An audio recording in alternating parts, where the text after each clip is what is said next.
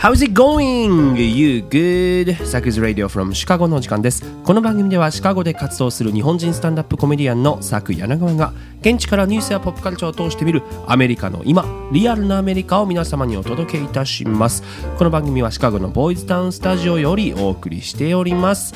本日10月11日水曜日もお相手ははい、私進行役サイコです。よろしくお願いいたします。はいそして私ついに12月シカゴでこの番組の公開収録をします佐久柳川ですということでちょっと甘噛みしたねうんいいよいいよ。まあいいか。いいよ。いいうん、これね昨日決めたんよ。あ、よね、なんか、そう。ね大丈夫これ？メールしたでしょ？こんな、うん。見切り発車して大丈夫？いいねよ。この番組さ、まあ、2019年の開闢以来。開闢って書いてるのこれ。ミスプリやねこれ。開闢ってよう呼べたね僕ね。すげえな。あのー開始以来、はい。えーまあ、5年目にしてですね初となる公開収録をやろうじゃないかと。これ1年目か2年目にさ、やるやるって言って、やるやる詐欺をし、詐欺じゃないです。ね。あの、あ素振りを見せたねというか、まあ、アクションを温めたってことねそう。はい構えを見せた。構えをねいろんな言い方ありますから。やるやるというふうに言い続けてきて、はいでも満を持して、ね、えー12月10日日曜日に、サマータイムジャズカフェラウンジというところでですね、はい。サクズレイディオフロムシカゴ公開収録イベントはい。やるということになりましたから、はいシカゴ郊外でございます。ね、だからこうお客さん入れてさお客さんの前で我々が喋るということで、やっぱさこう生のリアクションがある中でやれるっていうこの楽しみはなんかあるよな。リアクションはしてもらって結構なの？こうシーンとした中でこうする感じはないだからマイクを置くかどうかって今迷ってんねんけどお客さんの客席に。ここ拾うか。そうそうそうそう。ねそんな限られた機材の中でやるからな、はい。でもいつも我々さただひたすら今もそうですけど部屋の壁に向かってとつとつと喋ってるだけやんからな。ス スタジオと言うてますが。そうだからみんなになんか爆笑されたらリズム狂っちゃうねなんて言ってね。ね。本当にもう笑い待ちとかしなきゃいけないから 2時間ぐらいになっちゃうよこれっていう。いいよいいよ。やりましょてか人来んのかね。う。いや。ーうん、巻き込もう、あのサマータイムのその常連のお客さんを。そうやねんな。だからそうね今回そのね郊外のサマータイムっていう、まあ、ライブもできる、まあ、レストランだったところなかね、なんんですけど古い感じのいい。やめろいきなり悪口古いっていううわなんていうの味が出てる。なんか老舗とかさあ老舗それあるやん古いって。あ、そう、私の中で古い今あれーなんやで。ルわ悪い言葉ではないんやけど。例えば25 years old とも言ったらあかんねんで。オールドじゃないの。25 year young っていうふうに言わないといけないみたいなうるさいやつがいるんでめめんどくさいんどくさいんだよ。そうだからヤングなレストランなんですよねとにかくね。あの古くはない。そうまあでもね、まあそのキャパも含めてお客さんが埋まったら、まあ、今回のイベントに本当にぴったりのね、まあ、会場やなと思うねんけどさ、まあほら僕いつもスタンダップコメディの活動っていうのはもうほぼシカゴ市内でやることが多いやんか、はい。ラフファクトリーもゼイニーズもセカンドシティもそうやんか、でまあでも当然のことながらまあお客さんってほぼほぼみんなアメリカ人やから、まあ、ダウンタウンに住んでる人もねその、まあ、人口も多いからそうなんねやろうけど、実は日本人ってことで言うとシカゴの場合さ、圧倒的に郊外に住んでる人の方が多いんだよね。まあ、なんていうの、こう、ジャパニーズタウンみたいになってそうそうるからね。そう。そう、アーリントンハイツとかシャンバーグっていうところがあったりすんねんけど、まあ駐在の方々とかもまああのまあメーカーとかがさ数で言ったら多いやんか。日系企業はもう固まってるからね、そう郊外に今そうでそれは郊外なんでね、オフィスもあるし、住むのもみんなそこら辺はいっていうことなんだけど、で結構さ僕郊外の日本人の人に言われんねん、ダウンタウンちょっと遠いから行けないなーって。郊外来てくれたら行けんだからなさくちゃんあの郊外でショーないの？って。はいはい。ないねん。そんなど田舎まで行っておもろいこと言えるかっていう話ですよ。こっちが。お前たちが都会に来いって話なんよ。そうよね。そうやで、車でうん40分そこそこなんやから、もう田舎なんか飛び出して、まあ、運転してこっちに来なさいと。っていうのを、なんかそのさ、あの、そうよねって西郷さんが言ってくると思わなかった。なんちゅうこと言うねんみたいに来ると思ったら、なんか援軍が来たから、あありがとう。い。や、あの、やっぱ市内に住んでるものとしてさ、なんていうの、エンターテインメントとか、こう、夜、ナイトライフはうん、やっぱり車が必要あなん郊外って。な田舎な田舎でやってられるかと。あそこまで言ってない。そこまで言ってない。ね、本当はいいとこだよね。うん郊外だって緑豊かでさ、すごい素敵なとこ、治安もね。家族、ね。そう、家よ族持たれた方が、こう、市内から出て行かれる方が多い。ねだってもう治安もいいしさ、品のある方々が多く住んでるよね。うん生活にも心にも、なんていうの、この余裕と奥行きがある。なんか無理して言ってない、それ。洗練された暮らしがそこにはあるからねっていうそう、なんか市内の人が洗練してるみたいになるけど、ちょっと。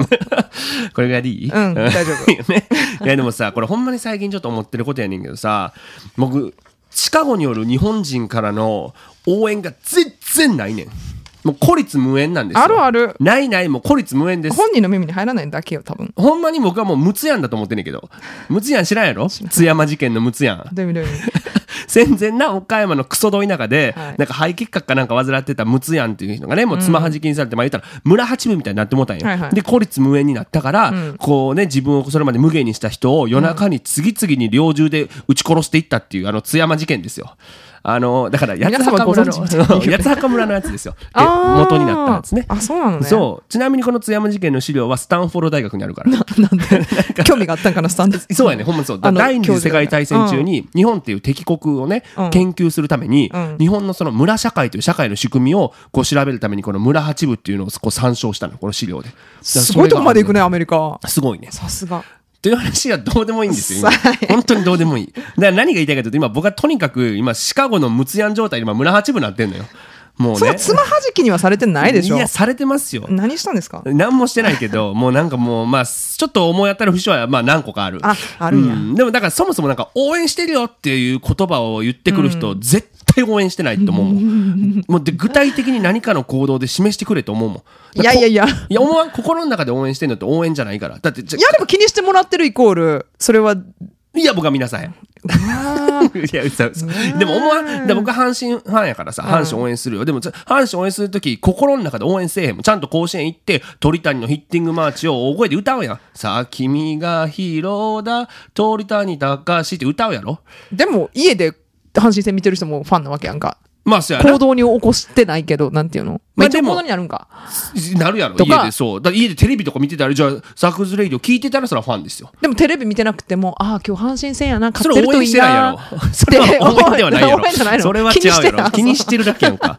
そう。だからさ、ら甲子園でしかも無言で見てるやつはもうほぼスカウトやん、そんなん。な 応援じゃないよ。ただのスカウトですよ。いやいやいやでもそれでも甲子園に来てるだけでね、スカウトももうもう応援してるに入ってますよ。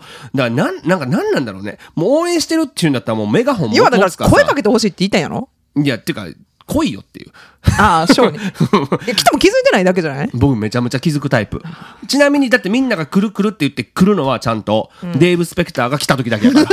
ふざけんじゃないよって本当にね。もう。そりゃね、皆さんね。なんもでもな一目見たい。渡辺直美さんがシカゴに来たらもうみんな行くんだからでもねその様子を SNS に上げて最高だったって言うんだからもう本当にね。めっちゃチェックしてるやんふざけんじゃないよそういう。日本人なんで今日こんな攻撃的ななのね。まあいつも攻撃的やけどね。うんそうだね冗談ですよ。本当にみんなの応援届いてるから、うん届いてる届いてる。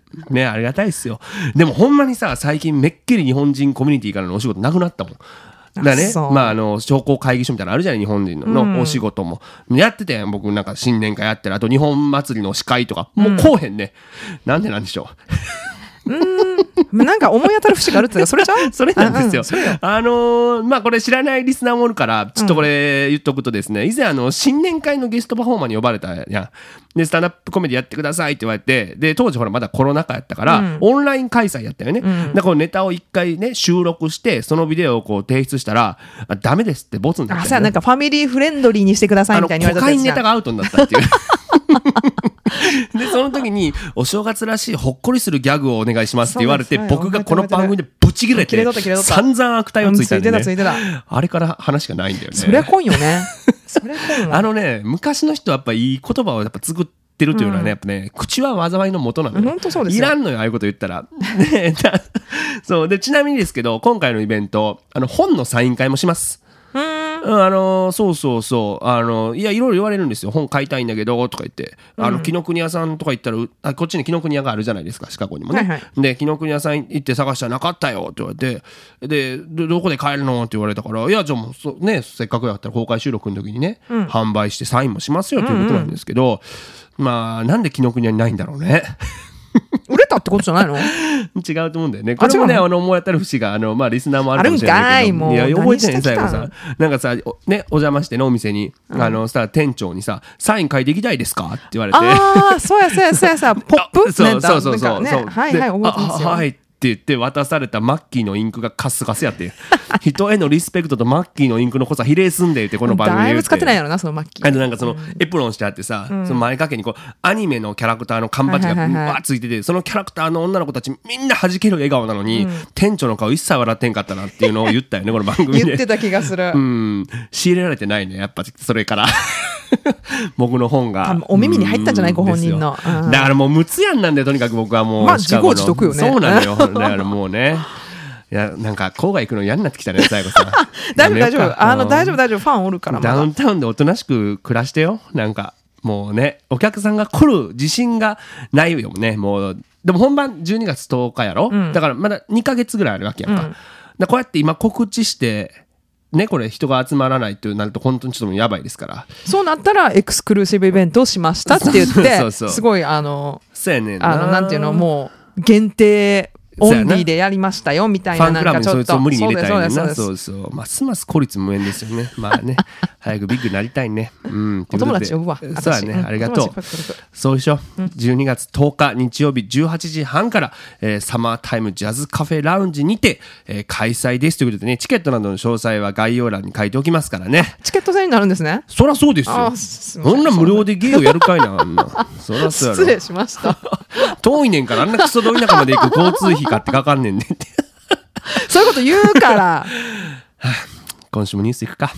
元気出していこうということで、行ってみましょう。最初のコーナーです。What's happening America? さて、このコーナーでは毎週今起きているホットなアメリカのニュースを独自の視点で皆様にお届けいたします。時事に文化、そしてちょっとおバカなニュースまでアメリカの今をランキング形式でお伝えいたします。ということで、日本もあれで3連休あったのかなこの週末はね。知らんかった体育の日、体育の日。あそう。体育の日ね。うん。うん。なんか、それで、なんか、体育って言っちゃうよ。なんか、た。わかるよわかるよ。うん。授業の時なんか体育の授業って言そうってたよね。言っちゃうよな。うん。でもそ、ふ、ね、そう、雰囲気とかさ、なかなか言いづらいからね、雰囲気みたいになってる人うんいるもんね。でも、それで言うと、これ、ちょっと、このラジオ開闢以来、ね、5年目ですけど、うんはい。これ、僕ず実は言うといつも思ってたんやけどさ、さえこさんさ、3位のニュース読むやんか。うん。次のニュース読むとき何位っていう？2位やろ ?2 位って言わない。2位ってなら逆にいいよ。2位やろ。第2位やろ。それかイントネーションの問題じゃなくてか第2位って、なんかいや、2位になるね。これ多分ね、思ってる人うわ全然気づいてなかった後でちょっと。誰かに言われたそれうん、いや、僕はずっと、誰かに言われずとも隣で思ってて。あそうでこれ後でちょっと、あの、注意して聞いとくから頼むね。2位大丈夫今日第2位っていうか 大丈夫大丈夫そうやねんね。そう、まあでもそう、あなまあ日本もって言ったのは実は、アメリカも実はまあ3連休やってですね、はいまあコロンバスデーなんて言われるんですけど、うんまあコロンバスっていうふうに、まあ言うんだけど、まあ要はクリストファー・コロンブスのことですよね。はいまあ新大陸を発見した日というふうに、まあこれは格好付きですけども、えーね、まあ1492年10月12日に、えーまあコロンブスがですね、新大陸に、まあ到着したということだと思うんですよね。別にもうその以前から大陸はあったわけだからそうですそうですもちろんです。はい。掘り起こしたわけじゃないから。まあなんか存在が分かったよみたいなね。ね、だからも,、はい。もうさ、この新大陸発見っていうのがもうヨーロッパ人からの視点なのっていうのはもう分かると思うんだけど、ね。まあね、いずれにせよまあ新大陸に到着してさ、でも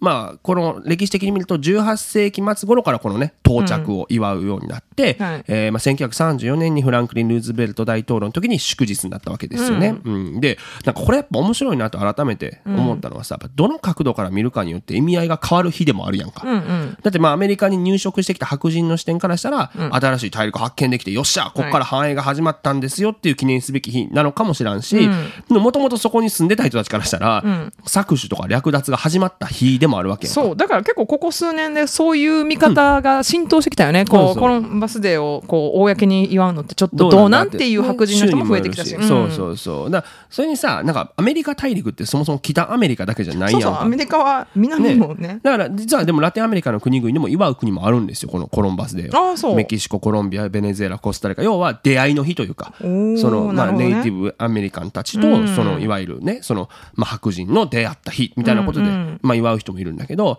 だ逆にこうネイティブアメリカの中にはこう毎年デモを行ってきた人権団体もいると、いうことなんだけど、まあ、そそこでちょっとこうちょっと面白いなと思うのはアメリカという国の歴史観という問題なんだけどさ、うん。なんかそもそもまあなんか我々が教科書で習った時でさピューリタンがやってきて、メイフラワー号に乗ってやってきて、そこからこう入植が始まって、ね、国ができていったみたいなことを習ったかもしれないけど、やっぱさ60年代ぐらいからの,、まあその公民権運動の高まりの中で、はい。そうじゃないんじゃないかと。結局黒人奴隷をまあ使って、なおかつその先住民たちから土地を略奪して、その搾取の上にな、まあ、成り立ってきたんじゃないかとする、まあえー、と歴史観というのがまあ広まってくるわけですよね。そっち側の視点からの歴史よ。ねに見直すっていうのがある中で、最近は1990年代後半からかな、まあまあ、2000年代から特に顕著なんですけど、アメリカ合衆国としてだけじゃなく、アメリカ大陸として捉えていくっていう歴史観がすごく増えてきていて、う。んやっぱそれで言うとやっぱねそのいわゆる今回アメリカももうすぐさ2045年にはラ,、ね、ラテン系がねヒスパニックがそうね白人がそうそうななってくるし、ね、この番組では常々紹介してるけど、じゃあ音楽においてもさ、ラテンの、ね、その、まあ、ね、バッドバニーとかさ、はいはい。ね、まあ、ダディヤンキーも入れとく？結構 結構古いとこ来たね。そうそう、まあそういうね、まあまあまあ。ラテンの音楽とかね、はい。まあ、あの、交流してるし、あとはまあ、テキーラがね、最近売り上げ伸ばしましたってそうね話もそうですよね。いとか、まあそういう本当に随所にこのラテンの影響力っていうものが非常に大きくなってきているっていうことがね、あると思うので、そういう歴史観にもう本当にこの近いうち、10年ぐらいで確実に変わっていくんじゃないのかなというのがね、あるっていう。これ多分、開闢以来一番長いこのね、ニュースに入る前のやつだったからね。まあでもそれだけ多民族国家だからいろんな視点があるし、いろんな見方がありますよということなんだろうなということを、ちょっと言ってからニュースに入りたかったわけでございます。ニュースお願いします。お願いします。第3位ハマスとイスラエルの衝突。アメリカの報道はパレスチナのガザ地区でハマスとイスラエルが戦闘状態に突入したことを受け10日バイデン大統領は会見を行いハマスの残虐行為を非難するとともに改めてイスラエルへの支援を明確に示したとのことです、うん、というニュースですけど、はい。まあ今週はこれに尽きるからな。どこもそうやね、ん。ニュースやってますねまあかなりショッキングな映像が連日ね報道されているわけでね、うんまあまあ、この番組基本的にさアメリカのニュースをお伝えするっていうコンセプトなんですけれども、はい。もうアメリカ国内でももうほぼほぼこのニュースでしたから、もうこれはもうアメリカのニュースというふうに言ってまあまあアもいメリカの介入もねまあまあ、うん。ねあるからそうそう。だしか一応関わりはあるということで。だよね、えーまあほら相変わらずねロシアとウクライナの戦争はまだ続いているという中で、ねまあ今回こう、まあ、ずっと緊張状態の続いてきたガザ地区で、まあ、戦闘が始まって相当の犠牲者が出てしまっているとい。う状況なんですけれども、まあねまあ、そもそもいろんな歴史があってイスラエルとパレスチナって緊張状態が続いていたっていうのは、まあまあ、知ってると思うんですけど皆さんね、でまあ、それを今く詳しく説明していくってことはしないけども、まあ、武力で支配するムスリムの、ね、組織ハマスがイスラエルに攻撃を仕掛けたわけじゃないですか。はいで、じゃあアメリカの立場はどうなんだっていうことだよね。うんで、まあ、バイデンが、えー10日、ホワイトハウスで演説を10分ぐらいかな、やったんですけども、結構ね、言葉強かったね。あそううん。なんか、うん。なんかこう、若返ってたよ。なんか、若返ってたうん、やる気を出してたね。うんまあ、まずですね、ハマスによるイスラエル攻撃を罪のない市民を虐殺した残虐な行為として、まあ、強く非難して、はいで、まあ、実際アメリカ人もこれまで14人が亡くなってるんやって。で、しかもこう、人質の中にアメリカ人も含まれているということがもう発表されてますから。うん。で、ね、このハマスのこう、忌まわしい残虐行為っていうのは、あの、アイシスってあるやんか。はいはいね、を、こう、もう、想起させると。で、もちろん改めてアメリカとしてはイスラエルを支持するんだっていう立場を表明したわけですよね。だからまあまあまあ、同盟を結んでいるような国ですから。うん。まあ、条約では結んでないのかな。その、だから、こう、まあ、関係としては、それぐらいもう、もう、密だもんね、アメリカと イスラエルは。ということで、改めてこの緊密な関係だということを強調して、はいこういう深刻な危機に際しても、こう、アメリカはイスラエルと共にあるなんてことをね、言ったりもしてましたけども、まあ、実際、実はこの演説に先立って、イスラエルのネタニヤフ首相と会談をしてるんですよ。で、まあ、ね、アメリカがイスラエルと同じ目にあった場合、こっちも素早く断固とした対応を取るだろうと。だからイスラエルの宣戦布告とか空爆は間違ってないんだっていうことをなんか話したんだって。だからなんかね、あの、一発目の攻撃があったやん。はいあの、もう数時間後からもうネタニヤフともう電話でバイデンはもうずっと話してるらしいね。へえうん、ね。だからまあ、その、ね、ネタニヤフがさ、ガザ、ガザへさ、地上侵攻するかもみたいなことを言った時も、別に自制しなさいと言わずに、言っちゃいなよみたいな感じだったら見たよ。ね。で、まあ、人質についても、まあ、大統領として安全確保を最優先するっていうのを強調して、イスラエルと協力しながら解放に努めるっていうことを指示したという。いうことなんですけれどもね。でもじゃあ、ね、これ、じゃあお金どっから出すねんって話やんか。ね。はいアメリカもね、その、イスラエルの、まあじゃあ、軍、まあ、し支援をしていきますっていうことをね、まあ、あの、表明したけども、例えば自衛に必要な資金援助っていうのを、まあ、承認してもらわないといけないから、それを議会に求めなあかんやんか。そうねね、それは別にもうこれ共和党とか民主党って関係ないんだと。政治の問題じゃなく、世界の安全保障の問題だっていうことを強調したわけですよ、だからもう軍事物資とかなどの支援を国防総省とか民間レベルでも準備するんだと。ね、だからそういうことをまあ言ったわけなんでしょうけど、あとはなんかねこう国内のさユダヤ人関連施設の警備っていうのをより強化して、まあ、そういうのをそのユダヤ人団体と協力してやっていきますみたいなことを説明してたんだけど、はい。まあ一個まあバイデン政権にとって脅威なのはさ、あのレバノンね、のイスラム教シーア派組織ヒズボラってあるじゃないですか。そうですね。あっちが参加してきてこれわちゃわちゃになるんちゃうかみたいなところをまあ今ね懸念しているということなんだけど、別に今のところこうイスラエルに米軍を派遣する予定っていうのはまだないっていうこともね、言われてますけどね。でもそのさ予算承認したいやんか、まあ、バイデンとしては、けどさ今下院がさ先週のニュースでもちょうどありましたけど、ケビン・マッカーシーが解任されてるからやりましたね、うん、はい公認が今決まらず暫定の人しかいないわけですよ、マクヘンリーっていうのが議長をやってるんだけど、はい。でもさその議長、まあ、暫定だとそのまあ、権限が限られてるから、その今思いっきり審議が滞ってしまってると。ケビン・マッカーシーここへ来てな、で今ちょうど我々今この番組撮ってる今ちょうど今多分ねあの、はい選挙というか、あのその誰を議長にするかっていうのがやってるじ時期かなと思うんですけど、だから早く決めないとっていうことをね多分バイデンはね頭が痛いんじゃないかなと思いますけどね、でもねその中でもちょっとうわーなるほどない印象的だなというふうに思ったのは、まあ、バイデンが強調していた内容なんですけど、これは遠方の悲劇ではない。アメリカの多くの家庭がこの攻撃や何千年も続く反ユダヤ主義ユダヤ人迫害の苦痛を直接感じていると指摘したことなんですよ。ほう。だからこれ要は今もユダヤ迫害はアメリカにはあるということっていうふうに読み取れるよね。この発言だけを聞くと。でさ歴史的に見てもねまあだから東ヨーロッパで19世紀末。であとねもちろんナチスによる40年代とかのさユダヤ人迫害で、もうたくさんのユダヤ系移民がアメリカに渡ってきて、まあユダヤ系の人はアメリカにもまあめちゃくちゃいるやん。はい。でね1920年代30年代とかってもう露骨なユダヤ人迫害とかあってホテル泊まっちゃいけませんよとかさ、そん。なんあったわけじゃないですか。はねえまあなんかそういうふうに歴史の中での迫害があってとかいうのはさそのスタンダップコメディの歴史の中でもさ、よく出てくるとこなんですよ。そういうのを笑い飛ばして消化してたみたいなことを言ってるけど、なんか今なお残る迫害というふうにこう捉えているところっていうのは非常に興味深いなというふうには思ったんだよね。うん、でもやっぱねだからまあもちろんさアメリカまあ、僕の友達にもパレスチナ系の人もたくさんいるし、でねまあ、もちろんムスリムの人もいるし、ね、アメリカにもたくさんいるやん。で、はい。だし、えー、とイスラエル人の友達もいるわけよ、うん。あのねだちょうど今パレスチナに住んでる人もいるからさ。そう私も友達あっちにいるからさ、ねだフェイスブックで毎日自分の安全なんていうの安安全安否報告？みたいな。そうよね。じゃああのセセーフセーフですみたいなやつね。ね、やってるけどねやっぱ心配にはなるしどあと、まあもちろんこのさパレスチナ系の人とイスラエルの人ねアメリカにいる人って本当に結構露骨にね例えば日韓とかに日中関係とかよりい現在進行形でこんなバチバチだからこそ、この紛争ここのじ今回の戦闘が起こる前から、露骨に結構バチバチするのってあったんだけどさ、でコメディアンとかでもさじゃあパレスチナ系のコメディアンの後じゃあね、イスラエル系のコメディアンが来るみたいになって、はい。そこでこうお互いちょっとジョークでいじり合うみたいなのがあって、それぐらいなのかなと思うけどこれ本当にこういう実際戦争になってきてるとね、根深いからねあそこの、そうそう。でもその歴史も重なるし、はい。っていうところでね、まあ、だからまあねし一般市民の人がもちろんこうやって命を落としているっていう状況は、まあ、本当に良くないけれども、でもなんかいろんな視点がこの国にはあるからすごく面白いって言っちゃいけないんだけど面白いって興味深いよね、だからその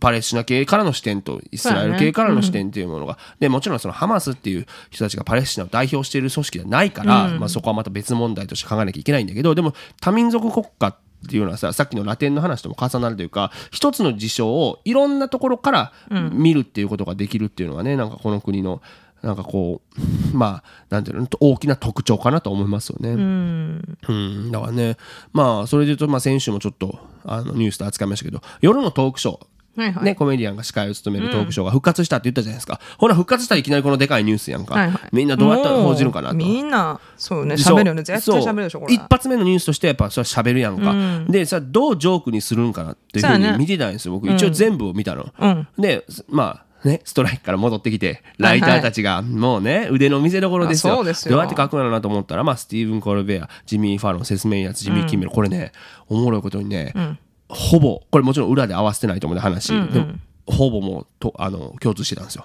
あそう。やっぱり一番初めはこのねその命を落とされてる方もいるし、そういう人に対してでも今こんだけショッキングなことが起こってるよねっていう話からもちろん入るやん、はい。でこんな状況でジョークにできできる。まあそこはね上手にできるとこじゃないから、ね、っていうことをまず宣言しておいて、でもこう、えーそこでもこうこの話をしなきゃいけないっていうのは我々の仕事なんだって言って、何をするかというとこんな戦闘が起こっている間に一方その頃トランプはっていう。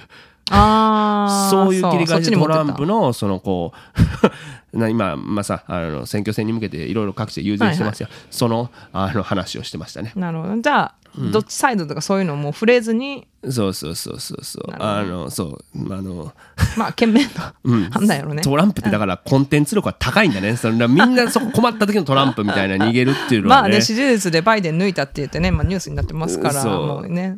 そう言ってたよバイデン、なんかまあ次のニュースでねバイデンと トランプのことはまたやりますからと言ってね、えー言ってみましょう。お願いします。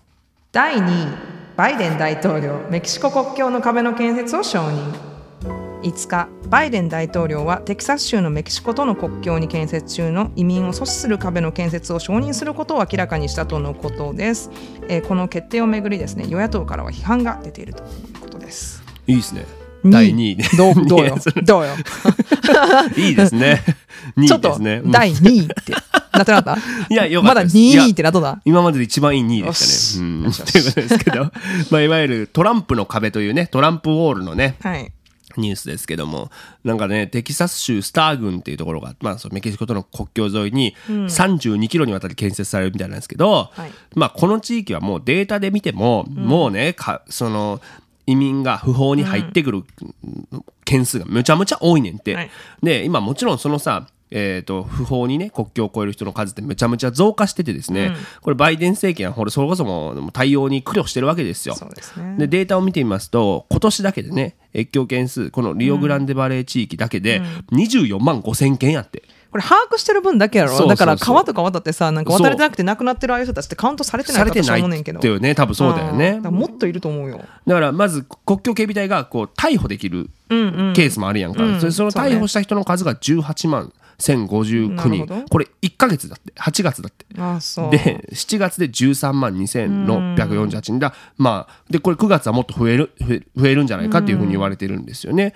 でまあ、2022年から2023年のねその拘束者数が220万人以上だったと、まあこれは相当な数よな。毎日ね。だから 1, ま1日あたりでも1万人が国境に到達してると。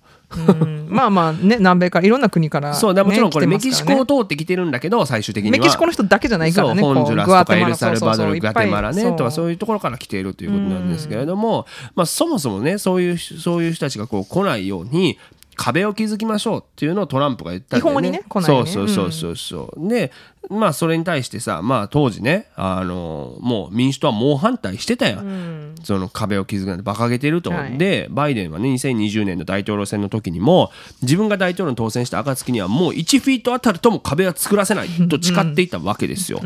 で、まあ、就任した後もね南部の国境に壁建設したって不法移民流入の解決策にはとななるわけないじゃないかっていうことを言ってたの、はい。じゃあなんで承認したんかって話やん。そうですね。でこれはですね、はい。えー、と税関国境警備局 CBP という人の、まあ、話によるとですねあの、まあ、要は、えっとまあ、その予算をねもう2019年会会計の、まあ、トランプ政権の時のもう会計がもうこう割り当てられてるわけですよ、もうね資金が割り当てられててこの資金をもう割り当てられた目的に使用することが義務付けられてると。うんなるほどだからトランプの任期中にすでに計上されてるから、はい建設をバイデンが今から止めることはできないんだと説明したわけですよ。うん、あれあれ？そう公約なんだよね。そうやね。そうなんだと思って。そう。これ知ってたんじゃないの？ってことだよね。ねそう、1フィートもって言ってたけど、そうだ新たにっていうことだったのかもな、そこはな。分からへんけどな。まあねでで、まあ、記者からね、国境の壁が不法移民対策として機能すると思いますか、バイデンさんっていう質問に対して、バイデンは一言、ノーっていうふうに答えるっていう。ってことは、じゃあ意味がないって分かってんのに、作るってことっていうことだよね。まあでもそれはもう法律で決まってるねんで、そのだからもうそういうふうにもう予算計上したらその目的で作りましょうねって、作らんとダメですよってなっちゃってるから。覆せないんかね大統領権限でもね。ね。ということなんだよね。で、まあ、もちろんね、まあ今、まあでもまあ背景にもちろんあるのはさ、例えばじゃあニューヨーク市とかね、まあこれシカゴもそうですけど、はい。こうこう不法移民の流入をこう受け入れる側、まあリベラルな比較的都市は受け入れてきてますから、はい。それの負担がもう、もうシャレならないようになってきてると、例えばニューヨーク市のねエリック・アダムス市長、えー去年から新たに入ってきた10万人以上の移民を収容するために、これからの3年間で120億ドル約1兆7800億円もの費用がかかると予測していると。うーん。だこれはもうね、パンパンやとニューヨークは、それであのメキシココロンビアエクアドルをねアダムス市長があの訪問して、もうちょっともう勘弁してくださいっていうのを言いに行ってたんだよね。まあね、それが抑止力があるかわからないけど。頭を下げるっていうところですけどね。うん。で、まあでもね、その政府の、えまあ、高官のこれは意見ですけれども、これはもうでも議会のせ、うん、せいだろうと、議会に責任があるだと、バイデンはね、最初の予算請求した際に、壁建設の資金を取り消すっていう努力をしたのに、議会がこれに抵抗しただろうと。ね、さっきも言いましたけど、その、制定された法律があって、はい上下両院で取り消しが承認されない限り、この割り当てられた資金はその目的のために使用されなあかんということが定められてるわけですよ。でだからそのねもうその国土安全保障長官も言ってますけどもう我々議会に対しこの資金を取り消すように繰り返し求めてきたのに議会はそれに応じなかっただから私たちは法に従わざるを得ないんですっていう。うん、これはまあね、まあそうなのかもしらんけどな。どこまで必死にやられたかはしね、存じ上げませんが。そうだよね。そうそうそう。まあでももちろんバイデン政権になって新しい壁の建設を承認する権限っていうのを行使したのは初めてですから。うんまあもちろんトランプの時はガンガン行使されてるから、いはいもう80キロにわたって新しい壁が建設されて、ね、640キロメートル分の、えー既存の障壁っていうのが改良されてるらしいですからね。なんかね、あの、万里の長城みたいなのをこうイメージしそうだよね、トランプとかはね。なんかグレートウォール・オブ・チャイナって言うじゃないですか。はいあれって。なんかグレートってついてたらさ、うんトトランプって？そう。うん Great. I built a great wall. The great great one. とか言って。そう。っていうね、感じですけどね。だからまあ、その、まあ、とにかくね、トランプは、えーバイデンにこの動きに対してもですね、ちゃんと投稿してます。あら。うん、それは知ってます。あの、この、ついに動き出したか、バイデンと。動き出すのが遅かったな。お遅かったことを私とアメリカに謝罪すべきだっていう。何なんだろうね。トランプ炸裂でございますね。ね。はい。なんでトランプに謝罪せなあかんないっていう。いやいや、もう俺の政策ようやくもうどんだけ止めとってんと。ね。はちょっと評価はしてるんだよね。動き出したことに対しては。うん。でも謝れってね。強気やね。そう。まあ、もちろんこれに対してですねあの、まあ、異を唱えてる人はたくさんいますけど、意外なところからいくとですね、はい。あのまあ、その壁を建設することになると、まあ、これ動植物のとりわけ絶滅危惧種の絶滅の危機に瀕している動植物の生息地を潰すことになるでしょ。ああ、なるほど。環境保護活動家がねもうブチ切れてますよだって効果がないって分かってるのに、野生動物の殺害につながる国境のね壁を建設するために我が国の根幹をなす環境法を脇に追いやりこのレベルにまで落ちぶれるのを見てがっかりしているっていう怒ってるねやっぱりねでも、理にかなってるよね、だって。まあ動物からしたら意味のない壁ができるっていうそうよ、そうよ。住居失われっていうところはね、まあ、ありますよね。ううんん。でもね、あの、そう、だから、あと、その、地元のね、テキサスの、えー選出の下院議員、ヘンリー・クエラー民主党の議員ですけれども、えーこの発表喜べないねっていうことを言ってますね。うん これちょっとコメントが面白いんですけど、ヘンリー・クエラー下院議員。私は今も21世紀の問題に壁という14世紀の解決策で応じることに反対しているっていう。700年古いんだと。確かにな。革新的なこと思いつけと。室町時代かな？1300いや違うか。いい国作ろうな。だ鎌倉時代か。そう。さあな。それぐらいの話だと思うんですね。だからもっと人員を増やして技術を駆使してほしいっていうふうに言ってるけど。まあでもね 20, 20万人がなしかも国境ってだだっ広いからな。そこだけじゃなくてねとか思うとどうなんだろうなと思って。まあでもここに対して絶対異議を唱えなければいけないだろう、えー同じく民主党アレクサンドリア・オカシオ・コルテスはいはい。ですね、これは残酷な政策だというふうにしてあのね、えーまあ指摘した上で軌道修正を求めるというふうに言ってますね。うん、ということで。で、もちろんですね、野党共和党の一部の議員からも、お、バイデン、コロコロ意見を変えてるなっていう 批判が来るともですね。ということですけれどもね。まあ、あとちょっと面白いですね。えーラルフ・ノーマン下院議員、これ共和党なんですけども、バイデンは壁は機能しないと考えていた。完全な狂気だっていう。狂気の沙汰だというふうにね、えー言ってるというけど。まあでもさ、まあ、この番組でも繰り返しやってきましたけどね。そのまあテキサスとかフロリダからね、もうバスで移民をこう、はいはいあり送りつけるといううん。超パワープレイあったやんか、はいそもそもアメリカってさ移民が集まり合わさってできた多民族国家やんか、はい。でこれをさっきからずっと言ってるやん。そのね、ニュースのところでも、まあ、イスラエルとパレスチナの問題もそうやし、だしそのラテンの人もたくさんいるわけやんか、はい。でなんかこうねそういう人たちが作り上げてきた国でで人種が違っても宗教が違ってもウェルカムなはずやん。その理念としては。ひうん。やろう？ん、基本としてはね。でもそうかなって思うよな。まあ、実際はそうな慣れてないから問題が起こってるわし さ我々かって移民やんか、はい。なんでさ今の時代合法的に移民として渡ることって実はめっちゃむずいアメリカって、ん。そのび僕だってどんだけビザ難航したと思ってんねんっていうだ話。からうちらで結構こう日本って先進国のうちらでこうやって難しい時間かかるって言ってるから結構お金のない国とかとりわけ南米の国がね。どれだけ苦労してなんもうほんま何十年かかるからねいや命がけで来るやん。さっきの川渡ってきた人だっているわけやんか。でそうだからそれ、ねそうしても自国にいる方がもっと危ないから来るわけやんか。そうそう。ってなるとそね。そのうちらのなんていうのもう基準が違うよね。うちらがこっちに来るのさそうそう。命からがらなわけじゃないやん、まあ、まあ死んだったら帰ればいいかみたいな思ってる人っているもんな。そういうのがないからねあの人なたちは。っていうところでね本当に命がけできてうん。でもそういう人たちが集まり合わさってる国でもあるんだなっていうのをね改めてね感じさせられるということで次のニュースいきましょうか。お願いします。第1位シカゴで渡り鳥約1000羽がビルに衝突しなくなる4日南へ約1000羽の渡り鳥がシカゴのビルマコーミックセンターに突っ込み衝突死したことが分かりました。ということですね。衝突死。ねえ。なんかこれマコーミックセンターってねコンベンションセンターですね。そうね。だから本当日本のさ、その出張の方もジャムチャック来るからねシカゴ来たことある人のコンベンションによるるけどね、うん。そうやな、でもめっちゃでかいよな。めちゃくちゃでかいです。めっちゃでいかいビルなんやけど。迷い。ますあれは。まあ悲しいニュースだねこれはね。僕あんま西郷さんに言ったことないねんけどさ、うん。鳥めっちゃ好きやねん。あそ言ったことないよね。僕鳥好きなんですよ。全然興味ないやん。僕の鳥好きに 別に僕もエピソードないけどさ。あそう。でもまあねなんかあのさ教室とかでさ授業受けててもさ。そうこれねこのね今読みながら、私自分の中学校の時の音楽教室を思い出して。ガラスにバン。そう、うん、鳥が入ってきたんや。その上上のなんて二重はいはい。大きい窓ちっちゃい窓うん。ちっちゃい窓も開けとって夏やから。ビューンって入ってきてんけど、うん。入ってきて廊下側のなんていうの内側の窓って閉まってるやんか、はいはいはいはい。バコーンって当たってバーンって落ちて、うちら音楽歌ってんねんけどシーンってなったのをすごい思い出した今。気絶してふね復活するのがなくなった。ねああるの？あるある。僕気絶したの見たことある。気絶してあそのまままた立っていったとか。結構なだって衝撃あれそうだよね。だからまあ本当交通事故だと思うんですよか彼らにとっては、ねっていうことがあったんだけど、まあここからがやっぱアメリカだなと思うのはねこうまあ簡単に言うともう1000羽のねまあ鳥さんが亡くなったわけですよ。ぶつかってしまって。どううん。でこれはやっぱりこうもちろん気候的にちょっとこう不運なことも重なったんやって。なんだけどこん。のビルが鳥に優しくないっていうことで今ね議論になってるんですよ。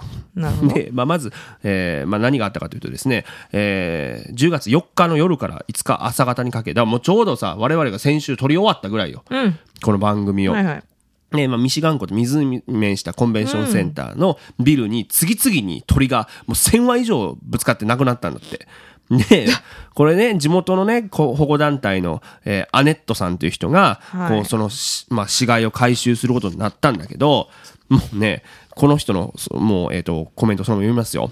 ビルに向かって歩いていくと、まるで死んだ鳥と死にかけた鳥、傷ついた鳥の絨毯のようだったっていう。もう、なんか、すごくね、あの、壮絶壮絶なね、えー千話ってすごいね。すごい千話やね。うん。千話ってすごいね。で、そうそうそう。で、一回ね、まあ、怪我して、ともう一回飛び立った後に、こう、あの、亡くなってしまったうん子もね、いるみたいなんだけど、まあなんかね、この日の晩はどどうやらですね、えーまあ、まあみんなね、こう、うん南に渡っていくわけじゃないですか。さあの、サブ、はいは寒さを、こう、防ぐ、防ぐために。シカゴも寒くなっちゃうから、こう、南にね、渡っていく鳥が多かったんだけど、うんなんかね、北風もしくは西風を待って飛ぶらしいのねでその4日にそれが吹いたから、今やって言って、みんなが一斉に飛び立ったんやってあ。でもこの日霧がかってたから。でかかってた雲も低かったと。うんだから、低い高度を飛んでた鳥たちが、こう、光とかビル、そのビルの光に惑わされて行ってしまったんだと。ねだからもう、で、しかもこの鳥たちが若手やったんやって。だからあんまり飛ぶことになる、あの、そういう、こういう気候だと危ないよってことを気づいてなかったということでね。うん、だからなんかのその夜でもさこう照明を消さんビルとかって要はあるやんか。あるね。ああいうところは鳥には良くないってぶつかっちゃうあそうなんや。うん。うん。でまあ、コミックセンターってさあのなんていうの？ガラスパネル。そう結構ねモダンな建物ななんですよ。だからその、なんていうの？レンガとかじゃなくてガラスでこう覆われてるから、こうにねあの、まあ、実は今も日中でも衝突しちゃう子が多いんだって。うん。だからねあの専門家はですねこれ鳥の衝突を防ぐ対策として模様などを入れて反射率を低くした鳥に優しいバードフレンドリーな、えーガラスを使そうったり。よね、そうだって渡り廊下まで全部グラスやもんね。そうそうそうそうそうそうそう。ね透だから。あれはね鳥には良くない優しくない、だって人間が見ても、あれ？ああそこ渡れるんやって分からへんぐらいやからね。そうやね、だからねあの夜間のね消灯をしてくださいっていうことを鳥の専門家が促してるけどまあこれは聞き入れられるかは分からへんな。うん。そうちなみにさ、まあ、渡り鳥のことをマイグレートリーバードなんて言ったりするじゃない、マイグレートリー、ね。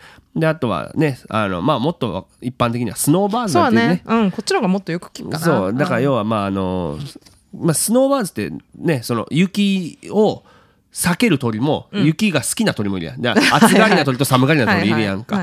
まあでもとりわけまあそういう渡り鳥のことをスノーバーズなんて言ったりするんですけど、なんか人にも例えで使ったりするよねって番組で言ったよね。要はだからシカゴって冬寒いから、その冬にフロリダ行ったりとかね。フロリダ行って、冬の間だけフロリダで過ごすお金持ちのことを、あスノーバーズたちがさとか言ったりするからね。そうなんていうふうに言いますけどね。だからまあ人間はさ移民のことをイミグランツなんて言うやん、さっきも言ったけどねとねだから人間だけじゃなくても鳥も命がけよなこの移動にって思うよね。ね。その意味だどこかに行くっていうのはね。っていうことでね。だからこのイミグランツとかあのスノーバーズという言葉もねあの覚えていけばいいのかなというふうに思いますけどね。えーということで以上 What's Happening アメリカのコーナーでございました。えーここから私は極めて個人的に1週間を振り返るサクズウィークリーアップデート。魔界のお話全略シカゴ寄りのコーナーでございます。ということでね。そうなんだよねさやこさん何何？ついにさやっぱこのねまあさん今シカゴ何年目？もうもうかれこれ。もう10年以上おるやろ？余裕で。なあ、やのにさやこさんがシカゴで一番楽しいイベントに行ったことがないっていうから。それすごい客観的よねシカゴで一番楽しいイベントって。なあなたが思う一番楽しいイベントね。そうそう、はいはい。でそれをちょっと西郷さんをデビューさせてきたっていう話なんですけど。ね。月曜日の、えーまあ、ゲイバーサイドトラックで行われるミュージカルマンデーというねイベントにね、行ってね。えー、まあその楽しかったですか？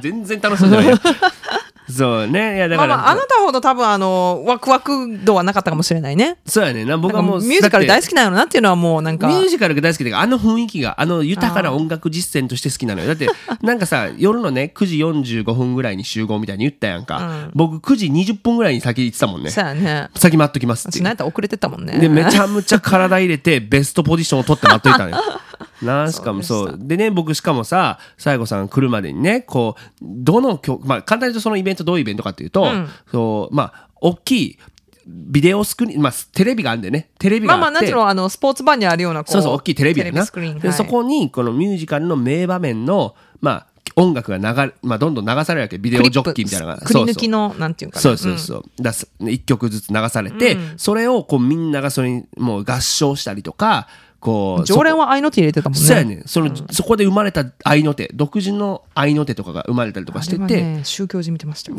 こうドン引いてたもんな。っていうのがあって、で、まあそういうとこだったんですけど、まあね、あの、一個の醍醐味として、バーテンダーもね、こうお酒作りながら振り付けをしたりとか、こうちょっと出し物をしてくれたりするんだよね。一人ねすごいバーテンダーがいるよね。もうだからねあのでそう。で西郷さんが来てくれて僕ほらもう西郷さんの席を取ってるやんか、だから西郷さんにちょっとあの 僕のお酒もちょっと買ってきてくださいと、そうかうん。ば来たらばお酒買ってここに来いって言われた ね。持ってこいと。そう。ほんなら、ちょうどそのバーテンダーが、うがー、違うんやあそうやそう。やそうやライオンキングやったね。の時に、うんなんかあの、なんて言うんだろうな、あの、プランター、なんだろう、あの、要は、あのさ、あの、なんていうの、植物あれや、観葉植物をシンバみたいに持ち上げて、ああのキリンの人形持ってあったよ。あ、もう一人はね。ああそうかそうか。もう一人プランはプランターとかそのキリンのやつを持ち上げたあのライオンキングみたいなこう振り付けをしてるから、はい一向に酒作らないんだよね。そうあのシーンの時はそうだから私もパッて来てそうやねんな。こんかなーってあのキ キリンとなんかもう一匹なんか持ち上げて バーやってはったんよ。であのうん終わったら私オーダー取ってもらおうかなと思ったらお終わってキャビネットにその人形をバッて突っ込んで バンって閉めてよっしゃこっち来るやんと思ったら前の人がオーダーしてたのを作り始めたからあオーダー止めてまでやるんやと思って。な結構時間かかったよな。あのうんすげえとそうそう。ねそんなんとかね、だからありました。僕は全部曲名メモしておきましたからね。そうだからね西郷さんがどれが印象に残ってたんですかって聞こうと思ったけど今ゆっくりと次のページへ行こうとしてるからこれ興味ないなっていうこといやいやそんなことないはですよ。ね楽しい。あのうん。あのはい。まあありだよね。まあ、あそこね、あの、ボーイズタウンの中にあって、あそこのクラブ自体は行ったこと何回かあるんで。ねだからさだだってさ月曜からあんだけ満帆になってってすごいそう、あのね、あ歩いて行ったよね、家から近いから。そうそうそう。で、行く途中にこう、有名な、うん。名前出していいかな、ロスコとかさ、あの、プログレスとかさ、週末になるともう、うわーって列が並ぶようなところが、うん。スカスカでしょもう、観光通りに入ってたよ。そうやだってもう月曜やもんないや、びっくりした。あ、バーテンダーこれ空いてるんかなっていうぐらい、で、行ったらそこだけ、そうね、しかもそこは外からはさどんだけ入ってるかってあんま見えへんやんあのサイドトラックっていうミュージカルマンデーのとこはああ、そうね。入ってみてうわすごいなってなるよな、うん飲み物が意外と安いんだよねエントランスフィーとかもかからへんしね、ああ、そうね。だからね、ここはね、いいなと思って、だから僕、ほんまに思うね、これ本当にシカゴのさ、なんていうの、こう観光本があったら、絶対書いたら、もう日本の人めっちゃ楽しめると思うで、来たら。うん、でも、あの、雰囲気は。雰囲気は楽しいと思うただあの私はトイレ お手洗いの改善を。だ女性の方は特に 男性はいいと思うねあそこさ、うん。まあ、あのボーイズタウンって基本男女のお手洗い一緒なんよう。ねそうん。こうキーって開けたらう。もうもうあのおなんていうのお手洗うところにもうゲイの人だろうがストレートだろうが全員こうういると。個室やったらいいのよまだ。う。んでもさあそこさあ女性用のなんていうの便器があるところさ個室のドアないやん。男性用のやつがこうパッパってそうだね。3, つぐらいあってその横に壁本当に壁壁って言ってもさ全部覆われてる壁じゃなくそれ言っとてきゃよかったね。ああれだだかからら、そういうデザインのトイレね、あそこは。そうだからあと何箇所かあんねん、ちゃんとした。ちえあるの？あるよ。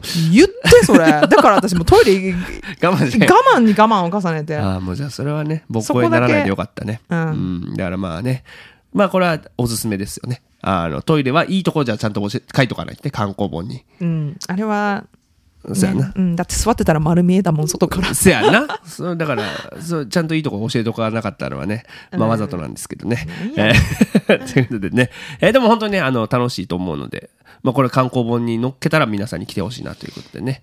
えー以上、サクズ Weekly Update のコーナーでございました。ということで、番組をお聞きの皆様にお願いです。サクズ Radio From Chicago では番組サポーターを絶賛募集中です。今、この番組には本当に皆様のお力が不可欠です。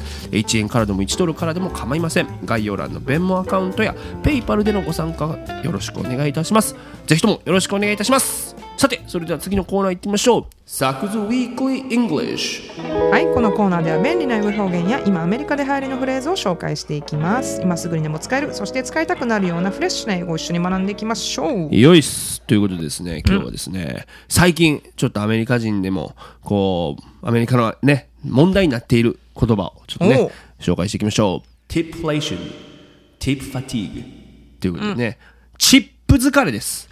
チップ疲れそしてチップのインフレ、ティップフレーションなんて言われますけども、ねだからもうもちろん物価も上がるとさチップって要はその自分の元のお会計の20%じゃないですか大概。そのサービスそう受けた人に対するね。だからはい。物価そのものが上がったらもうチップも上がっていくやんかっていう話やんね。ということでですねチップインフレというものそしてチップ疲れみたいのが叫ばれているという状況ですよね。COVID が始まったぐらいからねこれほんまに言い出したのって。いや例えばさそののコロナの時期でもサービス業に従事してくれていて、ありがとうねって言ってチップ多めにしてるのが分かったけど最近それをね便乗してそのまま上がってきてるやんか。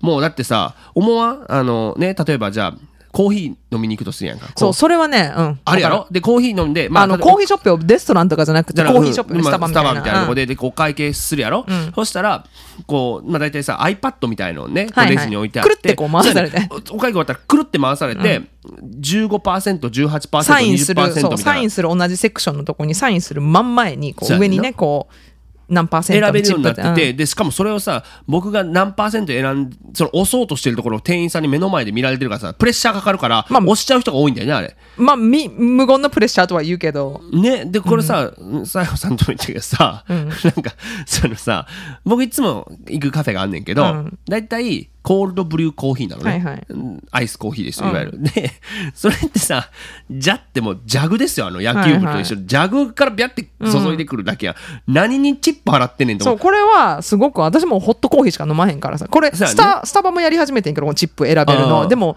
スタバとかでさフラペチーノでなんかカスタムでメープルシロップ入れてどうのこうのとか、やったらそれと分かる気がする。抹茶とかなんかあの裏千家みたいなの使うもんなシャカシャカシャカなんかせんなんか煎茶みたいなでも私とかブラックでしか飲まへんからクリームもシュガーもいらないから言ったらアイスも飲まんからアイスも入れない。カップにこれポッてじゃじゃも自分でつけるわけやんか。そじゃはいでうん。チップっているって、そうやねん正直。それこそなあとそのさ中華の、まあ、パンダエクスプレスってお店とかはさ、こう自分でじゃあ、えー、とじゃあこのヌードルと、このじゃあ麻婆豆腐とこのなんかチキンとみたいなの選んで、まあでも一応よ。そってくれんだけどね向こうはねそう。でもそんなんさ目の前のこのさ、まあ、なんていうのそのすこのショーケースみたいなショーケースなかったら僕がスクープ自分でできるわと思って。ね。何に払ってんねんっていうふうに思う時はあるね。で一般的にほらそのレストランとかでサーバーが来てくれてウェーターが来てくれて、こうねテイクケアしてくれるんだったらそれに、まあ、チップを払いましょうみたいになってるけどそうじゃないものにもチップがねこうなんかこう来るようになってきたね最そうなん近ねかね。うん。ということでね、だからこのティップフレーション、そしてティップファティーグっていうのが、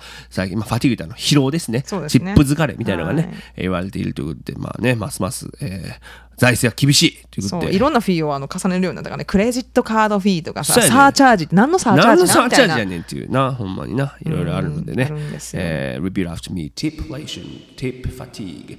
それでは次のコーナーです。Ask Sack。アスクサクでは毎週リスナーの皆様からのお便りを募集していますご質問からお悩みご感想など何でも構いませんラジオネームをお書きの上サックスレイディアット gmail.com サックスレイディアット gmail.com sakusradio at gmail.com までお送りくださいはい、ということで今日もご紹介したいと思います。ラジオネームコムコムさん。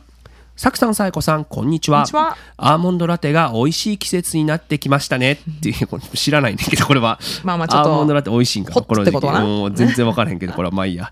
えーさて、今日 SNS を見ていたら、なんとあの善次郎さんがスタンダップコメディのツアーでアメリカはシカゴにいらっしゃるということが分かりました。作さん的には今回の善次郎氏の来訪どう思われますか？ということで、えー次のメールいきたいと思いますあ。ラジオネームポムポムさん。これややこしいね。コムコムさんとポムポムさん。も ね。サクさん、サイコさん、こんにちは。ちはいつも楽しく聞いています。最近、うちの中学2年生の娘がサクさんにハマっています昔から何か好きなものを見つけると、音楽でも落語でも、すっかり分かったような口で語り出す我が娘。サクさんのネタ動画を見ながら、筋がいいね、と口走っていました。えそこでふと気になったのですが、筋って何だと思われますか？教えてください。ということでね。えー、何筋って？センスと一緒だよね。まあ、こういう時に言うのってね。そうねでも、やっぱ、この娘さん筋いいよ。僕の筋がいいっていうのが分かってるっていうのは、ってことなんだけど、まあね、これ、これ話したことあるっけ？しょうもない、スタンダップに関しての話だけどしていい？はいなんかさ、まあ、喋り、まあ、スタンダップとかもさ、笑いとかもセンスとか言われるやん。で、それ、なんか分からんやん、センスって。んわっともっちゃりした言葉やから。何をもってセンスっていうのな、みたいな。でも、ただ歌にもセンスとかって、例えばあったとするやん。まあ、で、歌うまい人ってさ、なんかこれよく言われることやけど、自分が、例えば音外した時って分かるやんか。はいはいはいはいでも歌下手な、うごめん歌うまい人って自分が外した時分かるやん。で歌下手な人って自分が外してることにも気づかないのと、ていうよねと一緒でなんか、まあ、コメディもその間とかテンポとか、今自分喋ってるの気持ち悪いなとかあなんかこれ嫌だなっていうのがある人はまず一つセンスはいいかなって思うねんけど、その上でちょっと思ったのはですよなんかこれ言ってんなこの番組で。あのさすなんか結構アメリカでいいろんなコメディアンで喋ってて言われんねんけど、そのなんか喋りってその人もしくはその人の DNA レベルで染みついた音楽に結構近い近くなるっていうふうに言われてるのよ。要は例えばじゃあまあ、なんだろうヒップホップをずっと聴いてきた人だったら、そのヒップホップのそのビートベースの喋りになっていくとか、ああなるほど、ね。とか、まあ、だからなんだろうな。えっ、とだから日本の人とか結構見てると日本のこう帰ってさ和芸とか見ると結構和太鼓っぽいなと思う時とかあるのよ。ダ そンダンダンダンダンダンダンダンダンダンダンダンダンでやっていうううん。のとかあるからだそこが音楽と意外と重なるかなとも思う。だからジャズの人もいるよね。多分こうなんとかなんとかでパン、でこうだからツンツンって抜いてそこに笑いが来るとか。なるほど。ああっていうことは あるなと思ってるんですよ。だからなんかそういう意味で言うと筋ってねそのなんだろうね。こうすまあだからいい音楽聴いてたらやっぱいいんじゃない？かっこいい音楽聴いてそうだなみたいなどういう意味？いやでもこいつかっこいい音楽聴いてなさそうやなっていう人の喋りは僕はあんまり筋がいいなと思わない。なんかそ僕の一個の基準として。あーまあかっこいい音楽っていうのもその人のさあのじゃあかっこよくない音楽はわかる？かっこよ人によるやんそんなん。それだって EDM がかっこいいと思ってる人もいればさ何あれあんなのもう雑音っていう人もいるわけやんか、はいはいはい。ってなったらその二人とも間違ってるわけでもない。その二人ともが正しいわけでもないわけやんか OK じゃあ僕が後でちょサイコさんに僕がかっこよくないともう明確に思う人のリストを送っとくわ。多分見もせんと思う そうやな。全然ミュージカルもハマってなかったからな。やそんなことないよ。楽しかったよ。あのほらな何個かさあーこれ絶対見るとかって。いやそれもそれもめちゃめちゃリズムブルースみたいな。いやそんなことないよ。それ以外もあったやん。あった。もうゴリゴリの黒人がプールで踊るやつやったよ。あそうそれしか覚えてないだけやろ。あれよかったね。ウォータちょっとーボーイズみたいなやつ。あのなんていうのステップアップ系のねああいうの。ちょっと好きやから。あれあれよかったね。好きやからああいうの。あれはねあのもうインザハイツだ名前ね。はいそうでした。プライムで見れるってあったからね。